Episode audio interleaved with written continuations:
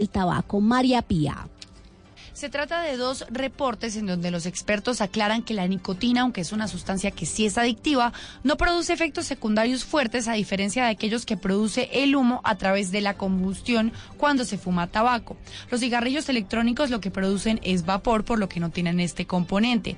Jorge Maldonado, profesor de medicina y director de la revista y la diva que presentó los informes, asegura que excluye de manera categórica a los adolescentes y los jóvenes y estaría limitada a la población en riesgo de daño por el tabaco, los fumadores que han deseado o desean dejar de fumar. Por otra parte, vale la pena decir que aunque es claro que para la salud sí es más sano vapear, autoridades de Estados Unidos han dicho que la ingesta de nicotina por este método produce riesgos de convulsiones cerebrales, ataques cardíacos, presión arterial alta, además de llevar a personas que nunca han fumado a consumir una sustancia adictiva como esta. Finalmente, recordemos que por redes sociales se hicieron virales varios videos de personas a las que literalmente se les explotó el cigarrillo electrónico en la boca. María Pía Volgemut, Blue Radio. Noticias contra reloj en Blue Radio. A las 8 en punto la noticia en desarrollo. El gobierno de México expresó preocupación este miércoles por la detención prolongada de menores migrantes en Estados Unidos tras el anuncio de ese país de dar por terminada la norma denominada Acuerdo Flores. La cifra, el Fondo Mundial espera recaudar en octubre 14 mil millones de dólares para financiar programas de atención a las epidemias de sida, malaria y tuberculosis. Y quedamos atentos a la justicia peruana que abrió hoy un proceso penal al exfiscal general Pedro Gonzalo Chavarri, a quien se le acusa por el presunto delito de encubrimiento en el escándalo de corrupción desatado por la constructora brasileña Odebrecht. Todo en Noticias Ampliación en BluRadio.com. Continúen con Mesa Blue. El aceite de palma 100% colombiano es natural, es saludable, es vida. En Blue Radio son las 8 y un minuto.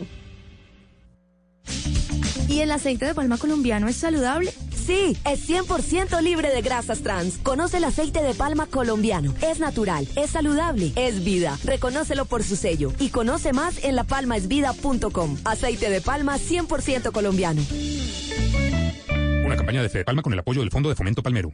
Son las 8 de la noche. Aquí comienza Mesa Blue con Vanessa de la Torre. Muy buenas noches y bienvenidos a Mesa Blue. Vamos a hablar hoy del Cauca porque es una tierra con un potencial tremendo, pero también con unos retos sociales pues muy complicados. Y siempre estamos hablando del Cauca, de lo que ocurre en el Cauca. Ahora es noticia por cuenta de que hay un sinnúmero de personas hacinadas como consecuencia de enfrentamiento entre bandas delincuenciales y, y por el control del narcotráfico y de la zona. Entonces vamos a dividir el programa en dos, vamos a hablar con el gobernador del Cauca para que nos ayude un poco a entender desde su óptica qué es lo que ocurre en ese departamento y vamos a hablar con el defensor del pueblo porque había hecho una alerta temprana para el Cauca, pero también tiene otras encendidas para diferentes regiones de Colombia. ¿Qué es lo que pasa en Colombia? ¿Qué es lo que está ocurriendo con el Estado colombiano para que lleguemos a esta situación en la que estamos viendo a personas confinadas en sus propias tierras. Lo vimos hace unos meses en Chocó, lo estamos viendo ahora en el Cauca. Bienvenidos a Mesa Blue.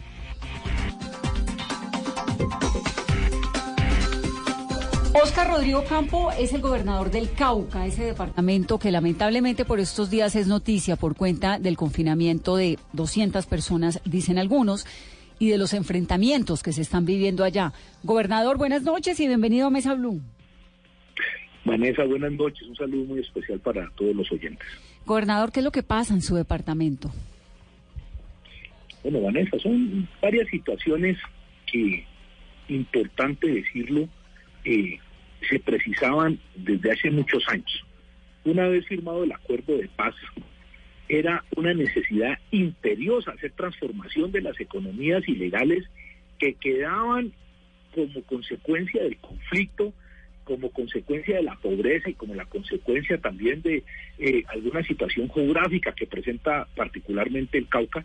Y, esa, y esas economías ilegales tienen que ver con la marihuana, con la coca, con la, con la minería ilegal.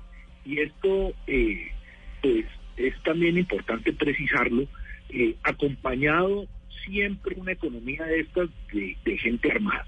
Una vez salida las FARC de los territorios, las economías persistieron y al persistir las economías y no haber sustitución y los PEDES no, no llegar a tiempo, pues esto se vuelve caldo de cultivo para que las disidencias empezaran a proliferar. Hoy tres de ellas haciendo presencia con, con cierta eh, importancia, digámoslo así, en términos de tamaño, como es la de Roberto Ramos, que es la que de cierta forma está donde se estuvo el sexto frente de las FARC, eh, otra que se hace llamar la Gene Patiño, que está donde estuvo la columna Miller Perdomo, y está eh, la Jaime Carlos Martínez. Patiño.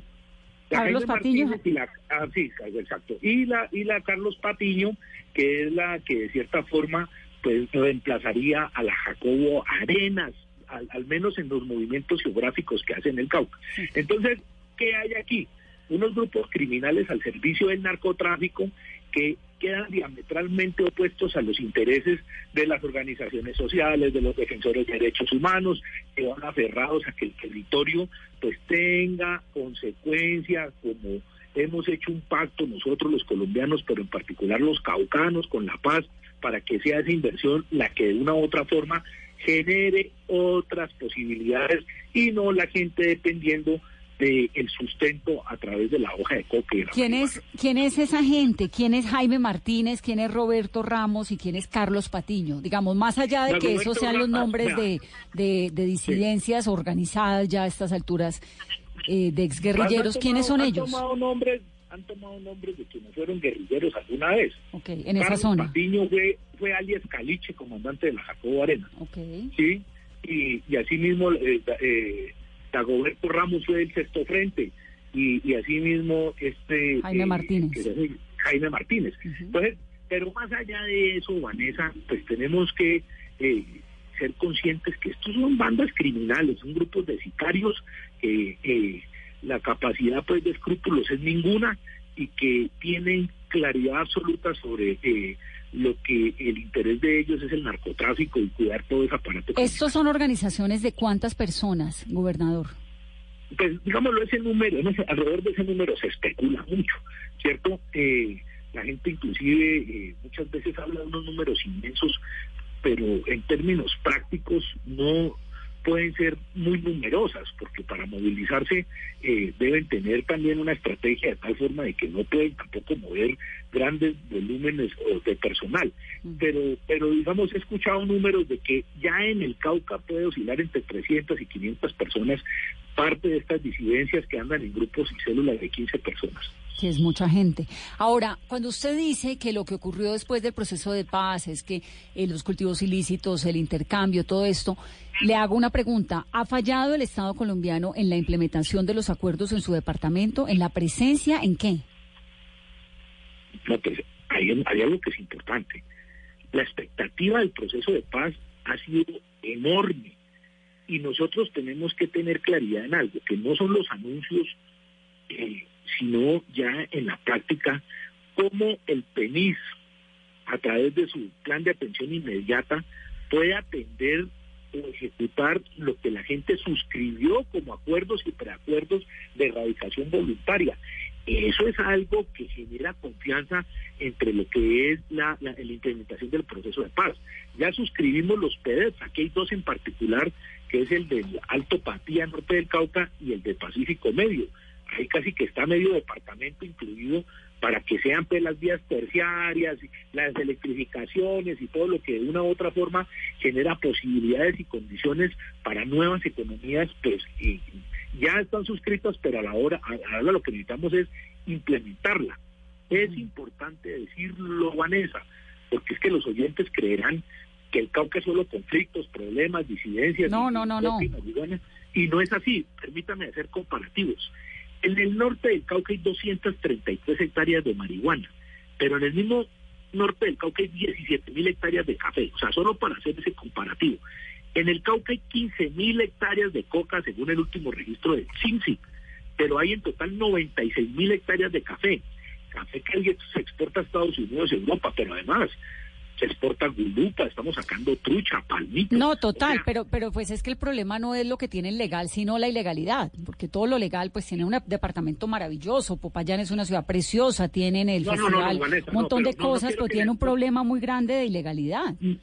No, no quiero que me malinterpretes, lo que quiero decir es que cuando estamos hablando de PEDETS, y estamos hablando de PENIS, es que sí es posible y sí, y sí es viable en el Cauca hablar de café, hablar de palmitos, hablar de mm. cacao en los territorios donde hoy hay coca y hay disidencias.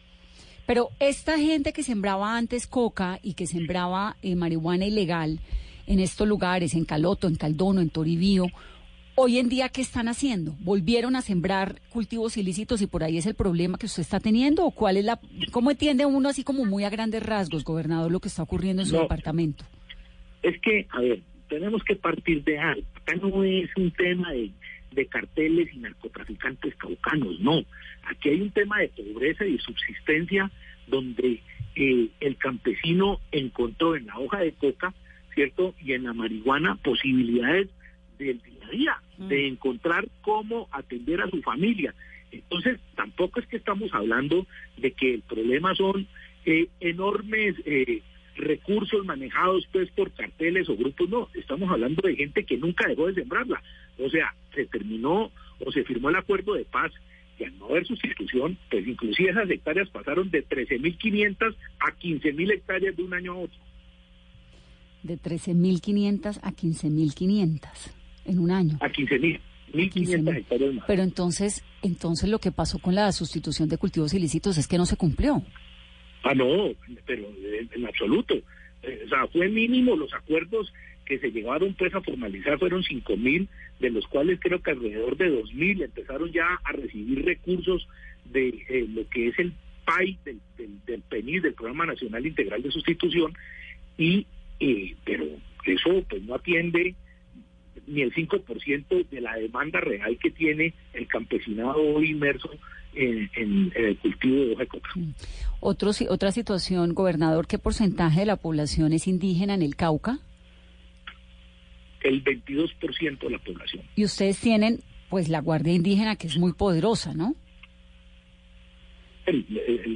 hace parte hace parte de la composición de la estructura del movimiento indígena, la Guardia Indígena.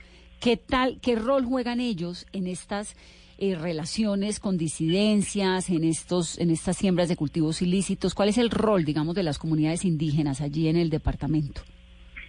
Eso particularmente se ve como los municipios de Corinto y Toribío con el tema de marihuana. Con el tema de coca se ve menos. La coca está más sembrada en territorios campesinos. Eh, sin embargo, en el tema de marihuana, eh, pues hemos visto ahí que con la disidencia ha habido dificultades porque la Guardia Indígena ejerce en su jurisdicción un control territorial y el control territorial pues choca con estas disidencias que por contrario, por lo contrario quieren es que nadie los controle, que, que nadie los vigile y nadie los mire en eso pues allí hay una contradicción enorme al punto tal de que ya hemos lamentado el asesinato del gobernador indígena de Huellas en Caloto, de varias guardias indígenas, de, médicos tradicionales y pues eh, esto de verdad que es muy preocupante. Gobernador, usted habla que hay entre 300 y 500 disidentes de FARC. ¿Se sabe o hay información de que no solamente estén eh, cultivando coca, sino que también haya casos de extorsión, secuestros? Bueno, a ver, cuando uno habla de las disidencias, no puede concluir que todos los que conforman las disidencias realmente fueron de las FARC. Pues son las disidencias en el sentido de que pueden haber algunos que fueron de las FARC, pero sobre todo que territorialmente ocupan eh, lo que históricamente ocuparon algunos frentes o columnas móviles de las FARC en el Cauca.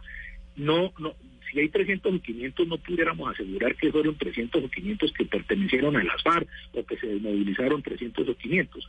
En esto también hay que decirlo, ha llegado gente de otras partes como los pelusos que entraron también a, enforzar estas bandas criminales que eh, eh, a su vez han combatido entre ellos, entre bandas criminales, han combatido por la hegemonía del territorio y sí hay casos de extorsión, particularmente en el norte con los comerciantes, que, eh, de una u otra forma sienten todas las acciones criminales que van encaminadas a atemorizar la gente, a la comunidad, a la sociedad, para facilitar los movimientos criminales que tienen estos bandos de narcotraficantes. Pues una situación muy, muy complicada, gobernador. Ahora, eh, ha dicho el ministro de Defensa, pues que van a mandar a mil soldados adicionales a frenar la violencia en el Cauca, que eso es lo que se necesita. ¿Usted cree que la respuesta es militar?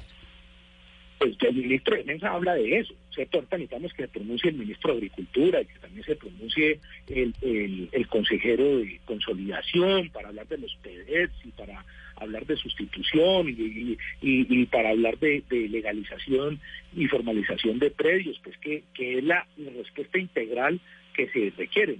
Yo sí estoy convencido que hay que golpear las bandas criminales y que hay que golpear las disidencias, pero ese no es el origen de los problemas el origen está en los cultivos de uso ilícito y allí lo que se requiere es sustitución para poder desde allí tener un panorama diferente. Gobernador, ¿y en el departamento del Cauca hay presencia de carteles como el de Sinaloa? Eso ha sido una pregunta recurrente no solo de la prensa eh, hacia nosotros como autoridades de la región, sino también de nosotros hacia los organismos de seguridad y inteligencia como Fiscalía, Policía y Ejército. Siempre nos han manifestado que no hay evidencia de que operen estructuras o carteles mexicanos en el Cauca, que sí pueden haber evidencias de compradores mexicanos que entran y salen, pero, pero eso ayer eh, también lo, lo, lo abordaron al ministro de Defensa de pronto de que existiera una información que no conociéramos en la región y en la rueda de prensa también afirmó de que él no tiene o que no existen carteles mexicanos operando en el Cauca, lo dijo ayer. Por lo menos salimos del Consejo de Defensa. Por lo menos no haya pues instalados. Eh, gobernador, estamos muy pendientes de su departamento. Vanessa, pues muchas gracias y siempre estaré atento y gracias por, por llamarme a participar en este programa. Bueno, un abrazo, gobernador. Que esté muy bien. Vamos a hacer una pausa rápidamente. Estamos en Mesa Blue. Regresamos en breve.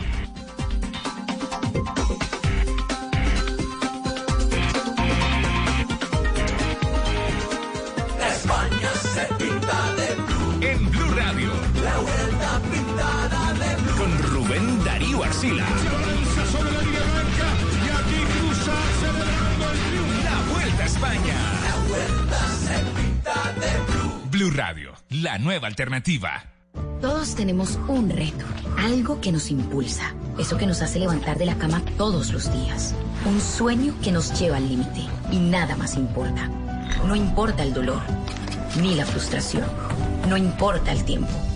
Un reto que es a la vez nuestro combustible y nuestra obsesión. Porque nada se consigue de la noche a la mañana. Este es mi reto. ¿Cuál es el tuyo? Pasta Sonia, sabor y energía que te hacen mejor. Trabajamos pensando en usted.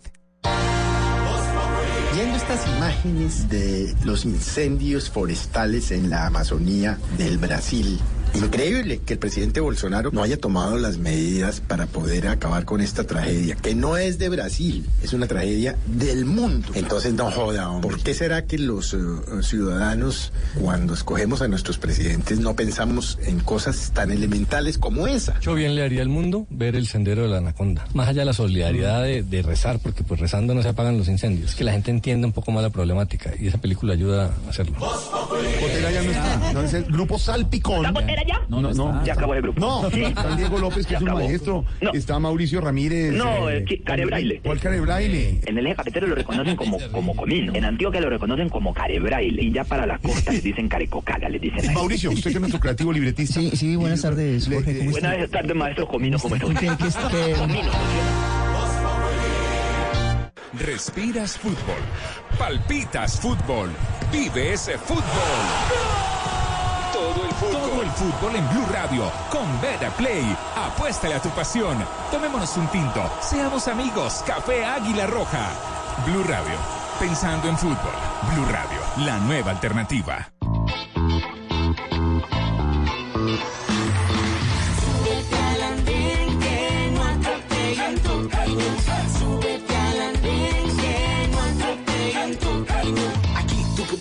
Debatir lo que a ti, lo que a mí nos pueda interesar. Son muchas voces unidas en una. ¿Quién te viene a callar?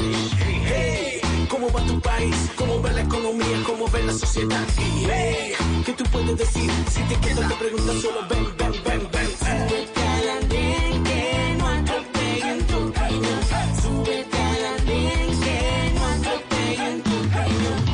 El Andén, viernes a las 10 de la noche en Blue Radio y bluradio.com. La nueva alternativa. La radio acompaña, Entretiene, informa divierte. Y es cercana. A través de la radio te contamos historias. Y con ello incentivamos tu imaginación. Si estás triste, pon la radio. Si estás alegre, pon la radio. Si te sientes solo, pon la radio. Si quieres saberlo todo, pon la radio. Porque la radio siempre estará ahí, a tu lado. Para acompañarte, informarte, entretenerte. La radio es tu cómplice. Numeral Pon la Radio. Pon Blue Radio.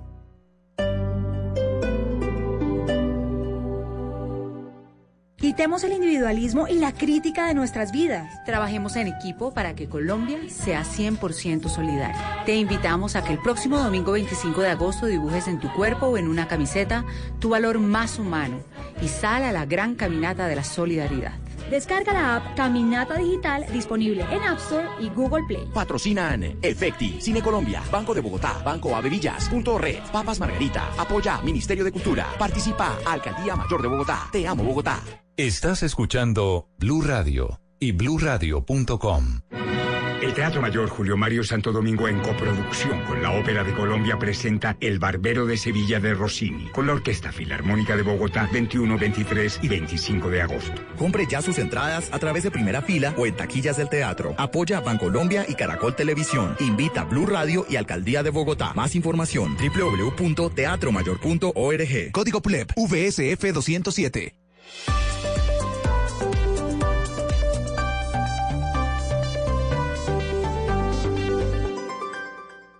Al iniciar la tarde, Bienvenidos a Meridiano Blue. a la hora indicada, Toda la gente está empezando a especular. es bueno tomarse un respiro y prepararse para el resto del día. ¿Cuándo nos dan los resultados para saber? Con la que- actualización de los hechos más importantes. Cambia la historia del fútbol mundial reciente. Con temas interesantes, con historias, con música, con todo para comenzar la tarde con un nuevo aire. Meridiano Blue. Ahora de lunes a viernes de 1 a 2 de la tarde. Blue Radio crece. Blue Radio y bluradio.com. La nueva alternativa.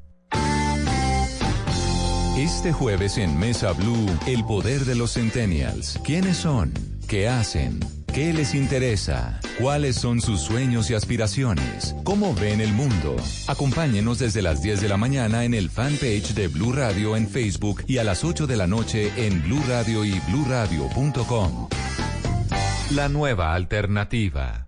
Estás escuchando Blue Radio, un país lleno de positivismo, un país que dice siempre se puede. Banco Popular.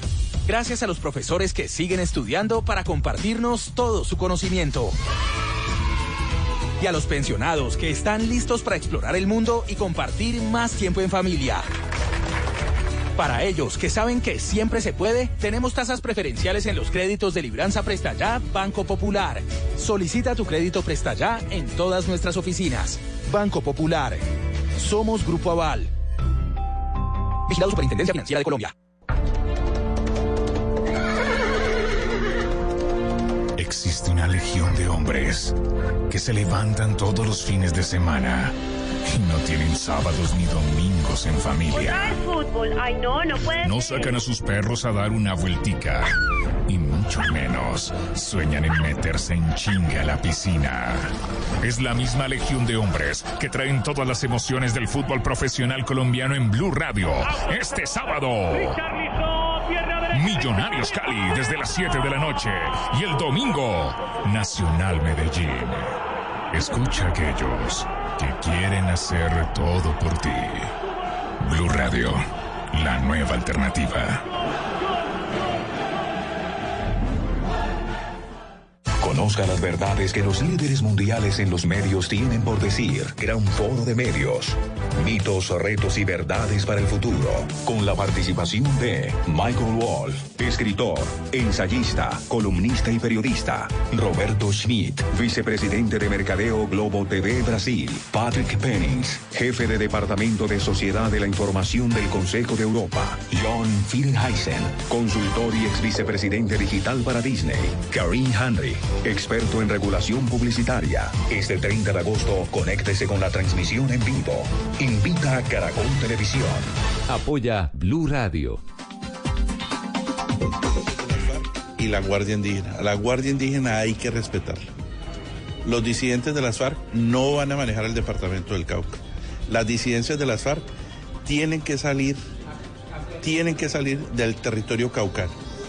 Y tienen que salir porque lo que hay aquí en, el departamento del Cauca es una catástrofe humanitaria, una tragedia humanitaria derivada del narcotráfico. Y hay que decirlo así. Hay una tragedia humanitaria en el Cauca por el narcotráfico. Y nosotros estaremos acompañando, saliendo de esta reunión, a las comunidades indígenas en el lugar de los hechos. La Defensoría está en el Cauca, está en todo el país, está en el terreno, está en las veredas, está en los corregimientos y de aquí no nos vamos. El respeto absoluto por el trabajo que hacen las comunidades indígenas y vuelvo y reitero, las disidencias de las FARC no van a ser los garantes de ningún derecho, ni de los indígenas, ni de los campesinos, ni de las comunidades afro. Respeto absoluto por los ciudadanos que se dedican al liderazgo social en esta parte del país. Muchas gracias. Continuamos en Mesa Blue. Carlos Negret es el defensor del pueblo, que se la pasa prendiendo las alertas y haciendo advertencias sobre situaciones muy complicadas en diferentes lugares del país y luego esas situaciones terminan volviéndose reales y entonces nos preguntamos para qué las alertas. Lo hemos invitado a este programa, ya escucharon ustedes un poco la situación de lo que está ocurriendo en el departamento del Cauca, que nos contaba hace unos momentos el defensor, el gobernador del Cauca. Defensor, buenas noches y bienvenido a Mesa Blue. Eh, muy buenas noches y muchas gracias por invitarme al programa. ¿Cómo funciona esto de las alertas que hace la Defensoría? Las alertas tempranas es un mecanismo de la Defensoría para prevenir riesgo. Eh, nuestro trabajo es eminentemente en campo. Cuando dijo campo son las veredas, los corregimientos más alejados, pero también en los barrios. En la Comuna 13, como estuve ayer visitando al alcalde de Medellín, como también eh, en Cali, eh, como también en Bogotá. ¿Ustedes llegan a donde no llega nadie? Llegamos a caminar y a escuchar porque el trabajo del defensor y de los servidores de la Defensoría es escuchar. Con base en eso se elabora un documento que viene de base y va subiendo. ¿Base es qué? ¿De la población? Claro, conversamos con la gente, escuchamos con la gente, como dicen en mucho pueblo, en mucho pueblo de Colombia, tinteamos. Y es que conversamos con la gente y escuchamos las historias y la gente le cuenta a uno la realidad. Las alertas no es solamente la alerta temprana, que es un informe de riesgo, no es solamente de seguridad. Advertimos temas de salud, temas de educación, temas de infraestructura vial. Eh, lo que más relevancia le dan es al tema de la, de, la- de la seguridad. Pero, por ejemplo, yo estuve en el Cañón de las Hermosas el año pasado y desde allá llamé a la gobernadora del Valle, eso, Cañón de las Hermosas por la parte del Dobio. Le dije, gobernadora, se nos están muriendo los niños indígenas acá arriba. Y ella inmediatamente, eh, como es ella, trabajadora, metelona, salió allá con su comisión de la Secretaría de Salud y hoy tenemos tranquilidad en el tema ¿Y de se estaban nutrición muriendo por qué? por desnutrición. Pero si no vamos, si no estamos allá, es imposible. Ahora, ¿cómo, ¿cómo está organizada la Defensoría? Porque cuando digo que están en todas partes es, es- es verdad. Es decir, uno, uno cuando quiere entrar a un territorio en el que muy difícilmente puede entrar, pues va de la mano de la Defensoría. Ustedes tienen Nosotros- personas que trabajan con ustedes, pero también tienen unos vínculos con civiles, con poblaciones indígenas, ¿con qué? ¿Cómo es? No, nosotros tenemos 38, 38 defensorías regionales. Nosotros tenemos eh, servidores técnicos, servidores públicos, perdón, que desarrollan trabajo con la comunidad, que se llaman defensores comunitarios y analistas del sistema de alertas tempranas, que también recorren las zonas escuchando y conversando con las personas. El vínculo es de ambos. Lo más importante de la Defensoría del Pueblo es la confianza. La confianza la generamos de, de ambos lados y se va por todo el país construyendo país, construyendo eh, sociedad, construyendo eh, trabajo en conjunto. Es que en este país si no empezamos a creernos entre nosotros mismos va a ser imposible. Y cuando hay diversidad tenemos que ponernos de acuerdo. Siempre tiene que haber un punto de encuentro. Siempre tiene que haber una manera de poder construir una opción de vida, porque no nos podemos seguir matando en Colombia. Entonces, con estas personas y esos funcionarios que ustedes tienen, hacen las alertas, que es unos mensajes de urgencia, ¿verdad? Concentremos en el tema de seguridad, por ejemplo, que ahora hay pues alertas han hecho y, y está ocurriendo la situación tan complicada del Cauca. ¿Hay 200 personas confinadas en el Cauca? Eh, son 400 personas. eh, en este momento ya el confinamiento no se, se está dando. Ya logramos, de la mano de la gobernación, el ejército, eh, lograr destrabar lo que nos ocurrió el sábado, que fue eh, quedamos en medio de un fuego, cruzado. Que eso ocurre un montón El en muchos lugares, ¿no? Exactamente, el defensor regional y la gente de Mapoea iban haciendo el, el camino, el corredor humanitario, pero hoy ya está eso, está restablecido el corredor, ya llegaron los las ayudas, están en un en un sitio y lo que son las alertas tempranas es un informe de riesgo, me explico.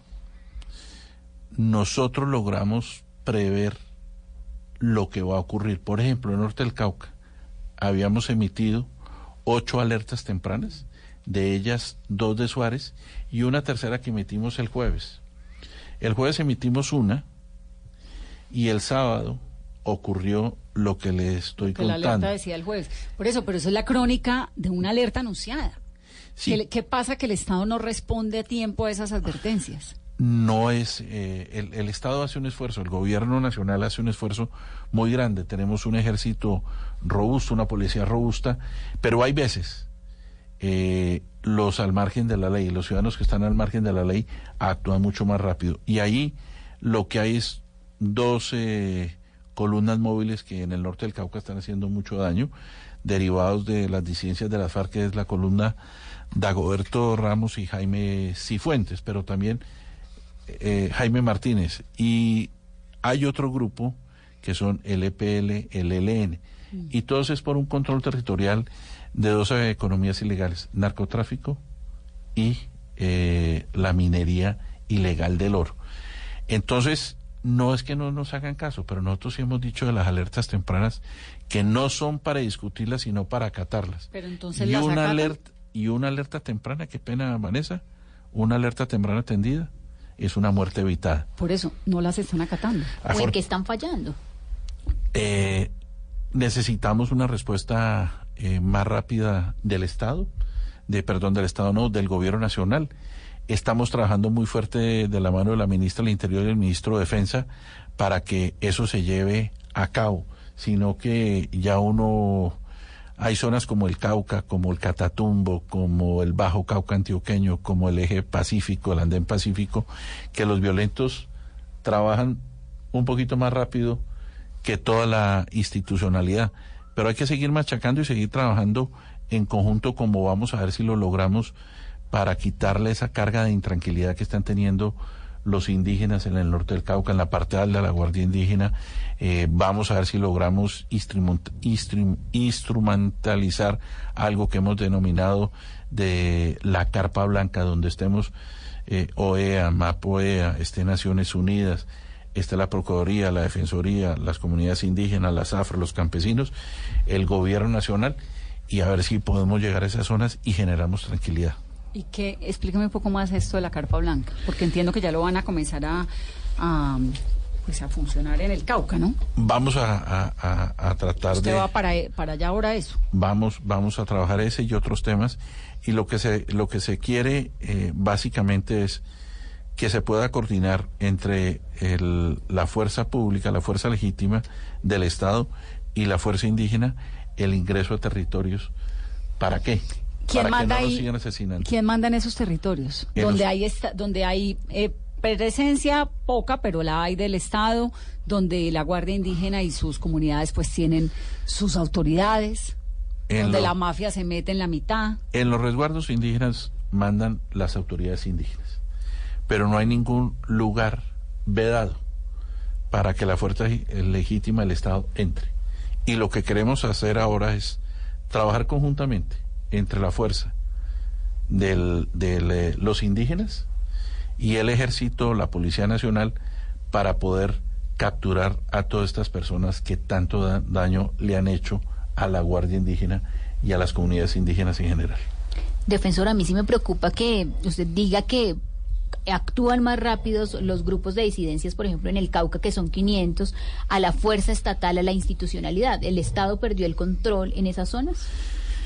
No, eh, tal vez eh, eh, estás tomándome un poquito semántica y voy a tratar de, de- de- de- mejorar mi, mi narrativa. El Estado, el Estado funciona. Si no fuera por la fuerza legítima, por la Policía Nacional, por el Ejército, por la misma Guardia Indígena, no. la situación sería totalmente eh, peor. ¿Quién está actuando contra todos nosotros? Los señores que se dedican a los negocios ilícitos que son los que tenemos que combatir.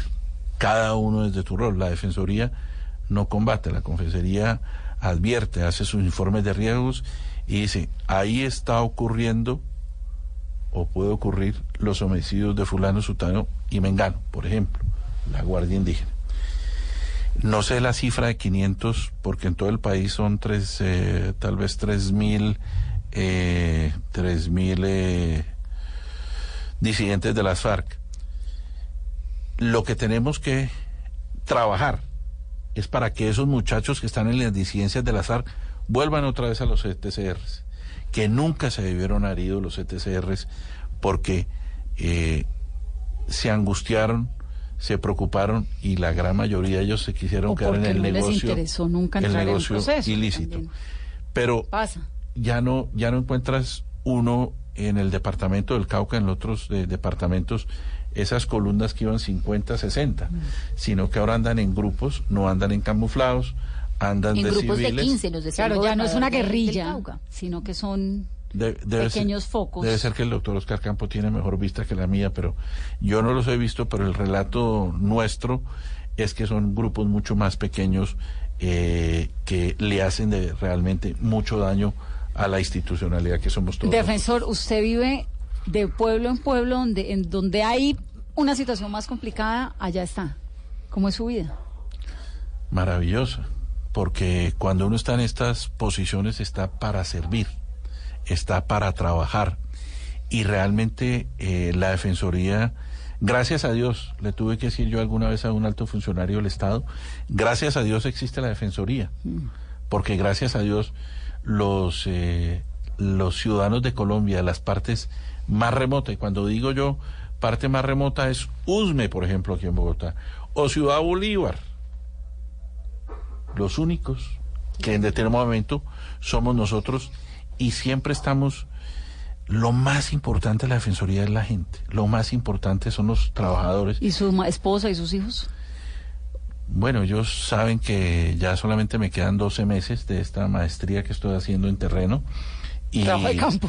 trabajo de campo y, y- y lo entienden y sabe que, que- que, pues uno se debe al, al trabajo y ya volverá a otra época. Yo venía a ser abogado, donde uno pues podía trabajar de 9 a 3 de la tarde o no trabajar o trabajar más tarde o trabajar desde la casa.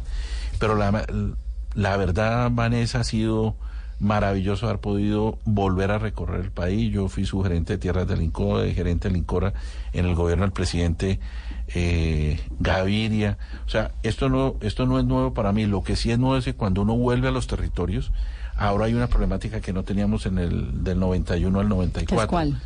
Narcotráfico en estas dimensiones y la minería ilegal y todos los ríos eh, Están contaminados. contaminados. Usted que hay, usted que fue al Chocó y que se caminó esos ríos, uno de pronto de vez en cuando encuentra un río como el Vidrí cristalino, pero cae al atrato y ahí se nos pierde todo lo cristalino. Y tenemos que trabajar en eso y no perder la esperanza que este país tiene cómo salir adelante. Tenemos, son muy poquitos los, los que están al margen de la ley y tenemos que seguir trabajando cada uno desde su rol. Nosotros con las alertas tempranas, ustedes divulgando, el ejército combatiéndolos. Y, y lo más importante, como me lo dijo un, eh, el Cabildo Santos, Cogui me dijo, ¿usted qué quiere? ¿En qué le ayudo? Agua no necesito, que usted la vio. Luz, tenemos ahí el- el- la luna. Yo dormí allá tres días con ellos. Deme tranquilidad. Busque que me den tranquilidad. No queremos que los grupos paramilitares vuelvan a estas zonas y, y estamos trabajando para que en algunas zonas como esa de los Cogis, arriba de la Sierra Nevada, eh, los indígenas puedan cultivar, hacer su trabajo pastoril tranquilos y que nadie los, los moleste. A los indígenas y a los campesinos no les interesa venir a Bogotá, no les interesa venir a No, Santa les Marta. interesa sembrar lo que siembren y tener su vida en el campo, que es lo que han tenido por generaciones. Exactamente. Defensor, usted que se la pasa escuchando a la gente, tomando tinto en los territorios, la gente se está sintiendo tranquila, segura, sienten que realmente hubo esa, esa transición hacia la paz en su territorio.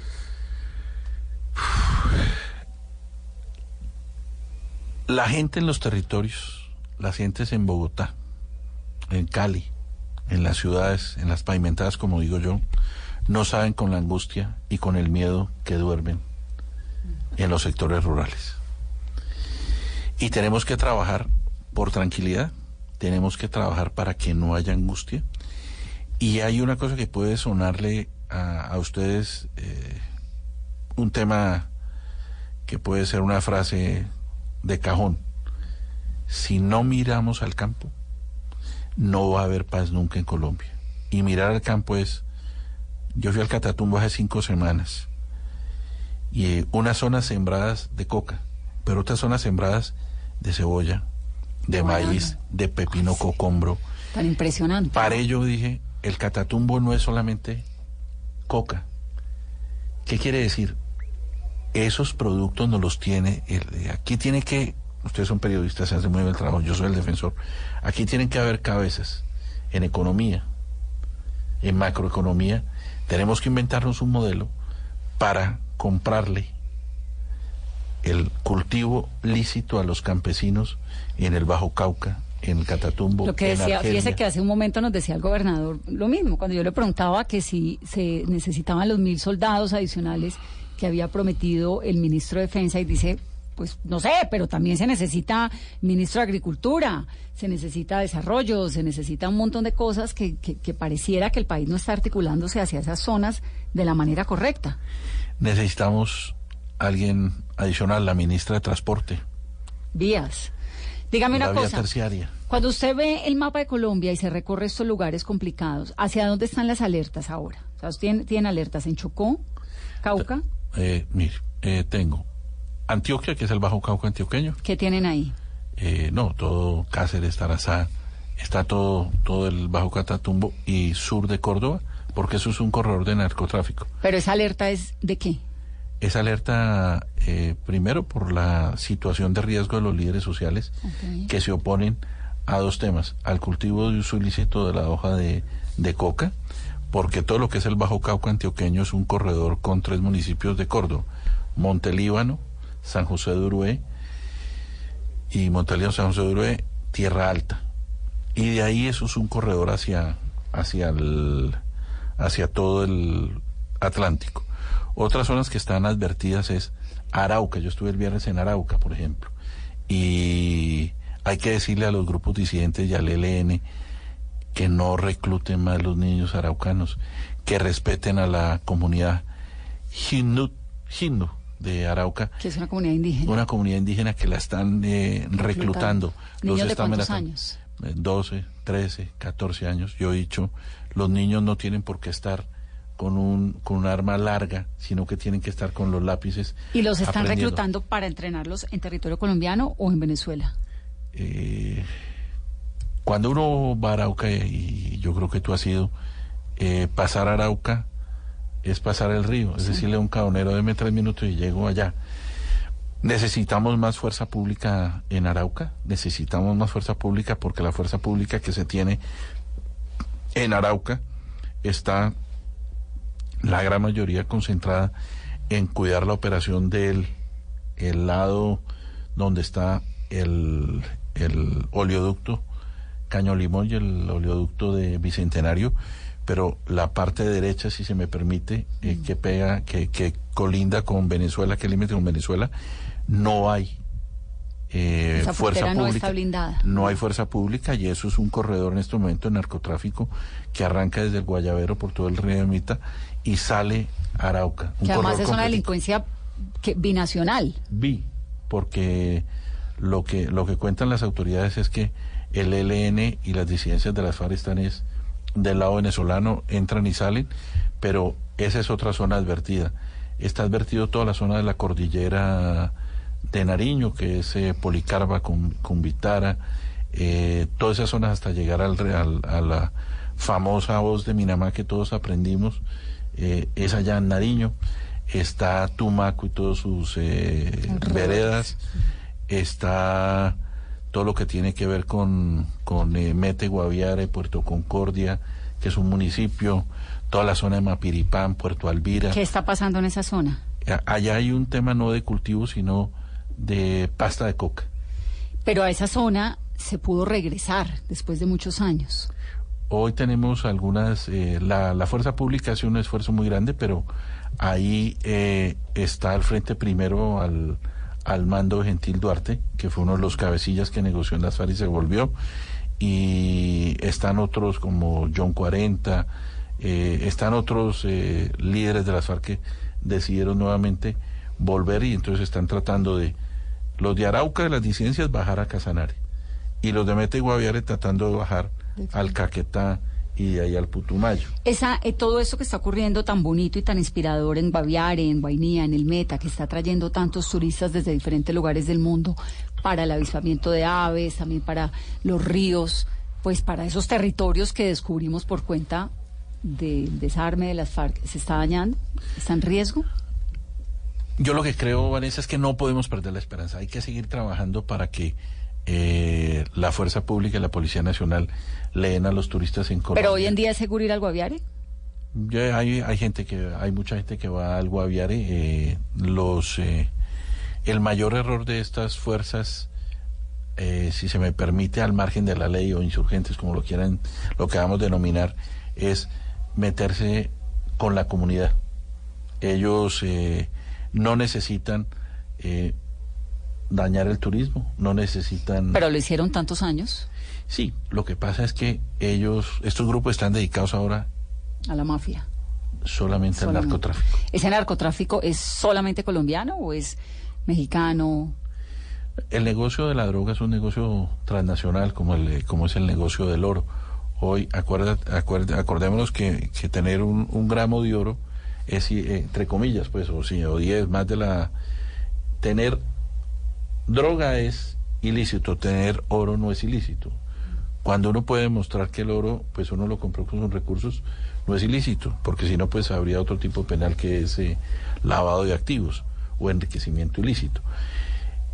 Yo, yo lo que creo es que eh, debemos buscar todos los mecanismos para que, por ejemplo, grupo como el ELN, que sigue reclutando, que sigue secuestrando, que sigue amenazando, que sigue extorsionando, vuelva a sentarlo en la mesa en algún momento.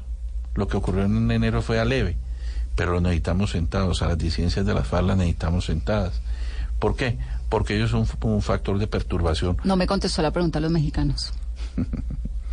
Lo que, le- lo que les puedo decir, Vanessa, es que eh, la gente, hay muchos ciudadanos mexicanos en, en las zonas de influencia cocaleras y lo que nos dicen eh, en la zona es que, pues, son los señores que hablan con acento de las novelas mexicanas. O sea, hay mexicanos Yo en no Colombia. sí, yo pues no mexicanos narcotraficantes, no, no de turistas. No, creo que no creo turistas. Ahí sería muy importante que, que Migración hiciera un trabajo adicional, porque cuando uno viaja a un país le pregunta usted qué viene. ¿Qué tiene que ver esto que está ocurriendo en algunas regiones, en Arauca, lo que usted nos expone eh, en el Urabá antioqueño, lo que estamos viendo en el Cauca, con algunos episodios de violencia muy atroces que hemos visto en Bogotá? recientemente, decapitamiento, que lo vimos en Tuluá, en el Valle del Cauca también hace poco. ¿Eso está eh, vinculado de alguna forma? Eh, no me atrevería a decir porque pues, eh, la Defensoría no es un organismo de, de inteligencia. Lo único que, que me atrevo a decir es hasta dónde va a llegar la maldad de algunos colombianos de hacer esos actos como decapitar, picar, como ocurrió en Bogotá, como ocurrió en Bello, como ocurrió en Tuluá, como ocurrió en Buenaventura, y muchos casos que no sabemos, como ocurrió hoy en eh, Chapinero, que no tengo la, la- no tengo la noticia, la información completa, pero lo que sé es que es un es un cadáver con una cobija amarrada, pero no sé si fue decapitado, si estaba por partes, no sé, pero eh, no podría decir que, que- estemos que vinculados, estemos vinculados, son casos aislados. pero es muy muy preocupante que eso ocurra en una ciudad como esta. Defensor y alertas de casas de pique de esa situación atroz que se ha vivido ya en algunas ciudades del país. No, nosotros eh, tenemos, tuvimos eh, ahora eh, en Buenaventura, en Tumaco, y hace unos días en, en Cali no tuvo casa de piques, pero sí hubo un episodio en Agua Blanca, fue que enterraron unos eh, cuerpos y lo los enterraron mal y no los, o sea, no hicieron bien el, el cemento, no hicieron bien la, el piso y los olores pues llevaron como consecuencia, nos dimos cuenta. Vuelvo y repito, no sabemos hasta No dónde. sabemos si están vinculados, pero No. sí son episodios que hablan y que cuentan historias de la mafia mexicana, así se comporta la mafia mexicana. de negocios ilícitos y a nadie a nadie le cobran en la co- en la manera que están cobrando eh, estos estos actos como como matar eh, como asesinar como enterrar en una casa de familia pero no nos olvidemos que hay otros actos terribles como el de Vigía del Fuerte hace un año larguito cuando a una niña le quitaron los ojos le cortaron un brazo eh, la decapitaron No, es que todo lo Una que- ni- todo lo que una tiene. niña- una niña de cuatro meses, por eso el defensor pregunta hasta dónde va a llegar la maldad de la sociedad colombiana. Nos toca volver a, a- a hablarle, a hablar en las casas de, de, de educación, de, de, de valores, es que y, y llevar inversión. Tenemos que trabajar en Pero la mire qué, complicado el panorama, porque usted nos habla del Meta, del Guaviare, de Arauca, nos habla de Antioquia, nos habla de Cauca, nos habla de Córdoba, del Catatumbo. Pues el país. No, eh, estamos contando los hechos delictivos, pero los hechos de generación de empleo. Pero de alertas, digo. Sí, claro. o Pero sea, el país en alerta. No, pero claro que tenemos muchos problemas en muchos lados, pero son eh, no hechos aislados que tenemos que eh, controlarlos, que las recomendaciones de la Defensoría deben eh, eh, acatarse, deben seguirse, pero además es más la gente buena que está en este país trabajando y haciendo patria. Defensor, en la alerta del departamento de Arauca, y usted que estuvo la semana pasada, ¿incluyen ahí o han detectado que haya reclutamiento del ELN a migrantes venezolanos? No solamente ahí, en, eh, en el Catatumbo también. En o la sea, zona en. Arauca también hay En reclutamiento. Catatumbo, sí señora, de ciudadanos eh, venezolanos y hay un reclutamiento de una comunidad indígena que se llama IGNU, no la sé pronunciar, pero es H-I-T-N-U y es supremamente grave ese reclutamiento en los, eh, en los indígenas y subsiste el reclutamiento. Tenemos tres personas en el Chocó que están secuestradas por, por eh, eh, el ELN y no los han devuelto. Es un secuestro extorsivo. Un nuevo llamado para que devuelvan a estas tres personas de, en el Chocó. Una secuestrada ahí en Carmen de Darién, otra secuestrada en Amagá. Ya llevan algunos de ellos más de un año y eso no tiene sentido. El reclutamiento debemos acabarlo, pero subsiste. Ay, defensor, lo va dejando a uno usted con el corazón amarrado y dice uno, bueno, ¿y de dónde sacamos esperanzas? Usted Del- que se recorre el país, que va, que prende las alertas, que no necesariamente lo escuchan, hizo una alerta el jueves y mire lo que ocurrió el fin de semana, ahorita nos está contando todo De- esto. del mismo corazón. Si trabajamos todos con corazón, con ese mismo corazón, que el nuestro es bueno, con la misma pasión, este país tiene que seguir como va por la senda del bien. Somos más bien los, los colombianos Hoy yo estoy haciendo mi trabajo aquí con ustedes. Ustedes están trabajando. Somos malos colombianos y le toca a la Fuerza Legítima y a la Policía Nacional incrementar ese trabajo para darle tranquilidad, en especial a las zonas vulnerables de la ciudad, pero en los sectores rurales que, como digo, nadie sabe con, con el miedo que duermen las comunidades. Defensor, muchas gracias por estar en Mesa Blue. Muchas gracias y aquí estaré el día que quieran a las 8 de la noche hablando de estos temas que creo que es importante contárleselo al país así de frente y sin ningún eh, sin rehuir al debate y, y, y ya decir la verdad uno eh, estos cargos tienen unos riesgos pero hay que contar lo que uno sabe O sea, a veces los, los políticos de departamentales y los locales no lo quieren, ¿no? Dicen, no, es que está viniendo aquí a alarmar. No, algunos, algunos, pero, pero mire, yo he trabajado muy bien con el gobernador de Antioquia, con el alcalde de Medellín, con la gobernadora del Valle, con el, el eh, gobernador de Cundinamarca. O sea, con la gran mayoría eh, ven, en, ven en esta herramienta un, un elemento de trabajo.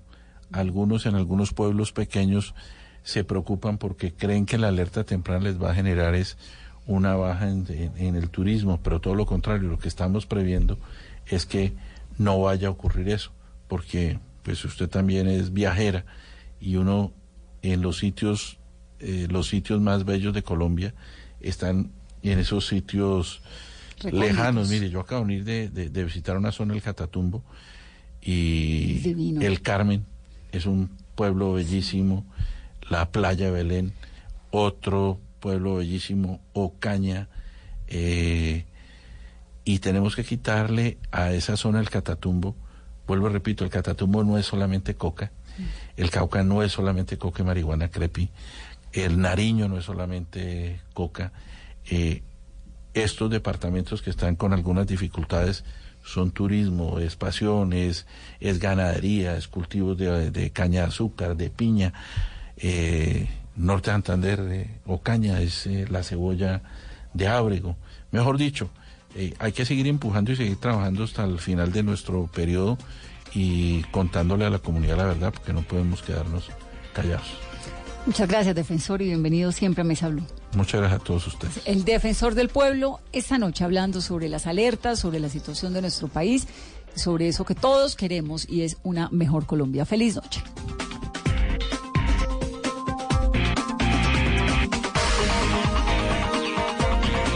Desde las 5 de la mañana. que se despierta a esta hora. Néstor Morales. importante de Colombia. Felipe Zuleta. dato es que por primera Paola Ochoa. La cifra de Ricardo Ospina. los integrantes del equipo. Y un completo equipo periodístico y de opinión. Habrá una cantidad. Estarán trabajando para llevarles la información. la verdad. Ha dicho el ministro. La noticia. El debate.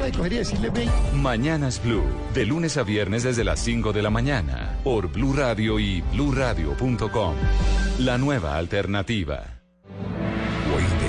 Sigue los pasos del biólogo Richard Evan Schultes y nos revela el tesoro natural más diverso y sorprendente.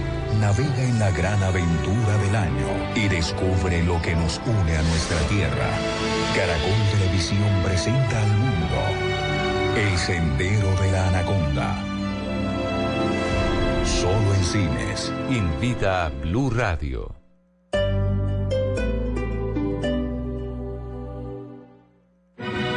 Teatro Mayor Julio Mario Santo Domingo en coproducción con la Ópera de Colombia presenta El Barbero de Sevilla de Rossini con la Orquesta Filarmónica de Bogotá 21, 23 y 25 de agosto. Compre ya sus entradas a través de primera fila o en taquillas del teatro. Apoya a Bancolombia y Caracol Televisión. Invita a Blue Radio y Alcaldía de Bogotá. Más información www.teatromayor.org. Código PLEP VSF 207. Hoy en Blue Radio. Hola, ¿qué tal amigos? Yo soy el rey de la champeta urbana, Kevin Flores in the Big, y espero que esta noche a las 10 de la noche en Bla Bla Blue, para todos pasarla un buen rato, bien bacano, no se pierdan mis éxitos, vamos a estar hablando un rato la noche toda completa, así que no se lo pierdan porque la noche, la única que no se casa es la lengua. ¡Pum! Nos vemos duro. Bla bla blue. Conversaciones para gente despierta. De lunes a jueves desde las 10 de la noche por Blue Radio y bluradio.com. La nueva alternativa.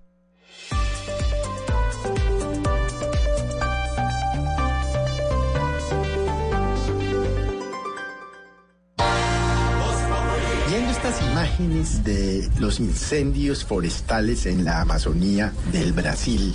Increíble que el presidente Bolsonaro no haya tomado las medidas para poder acabar con esta tragedia, que no es de Brasil, es una tragedia del mundo. Entonces no joda, hombre. ¿Por qué será que los eh, ciudadanos, cuando escogemos a nuestros presidentes, no pensamos en cosas tan elementales como esa? Mucho bien le haría al mundo ver el sendero de la anaconda. Más allá de la solidaridad de, de rezar, porque pues rezando no se apagan los incendios. Que la gente entienda un poco más la problemática y esa película ayuda a hacerlo. Botera ya no está. No, es el grupo Salpicón. ¿Está Botera ya? No, no, no. Ya acabó el grupo. No, Sí. está Diego López, que es un maestro. No. Está Mauricio Ramírez. No, eh, ¿qué? Carebraile. ¿Cuál Carebraile? En el eje cafetero lo reconocen como, como comino. En Antioquia lo reconocen como carebraile. Y ya para la costa les dicen carecocaga, les dicen ahí. Mauricio, usted que es nuestro creativo libretista. Sí, sí, buenas tardes, Jorge. ¿cómo está? Buenas tardes, maestro Comino, ¿cómo está ¿Qué- usted? qué es- qué- Comino. Esta es Blue Radio. En Bogotá, 89.9 FM. En Medellín, 97.9 FM. En Cali, 91.5 FM. En Barranquilla, 100.1 FM. En Cartagena, 1090 AM. En Bucaramanga, 960 AM. En Tunja, 103.1 FM. En Caldas, 107.1 FM. En Villavicencio, 96.3 En Armenia y el norte del Valle, 94.1 FM. En Neiva, 103.1 FM. Y en Córdoba, 96.0 FM. También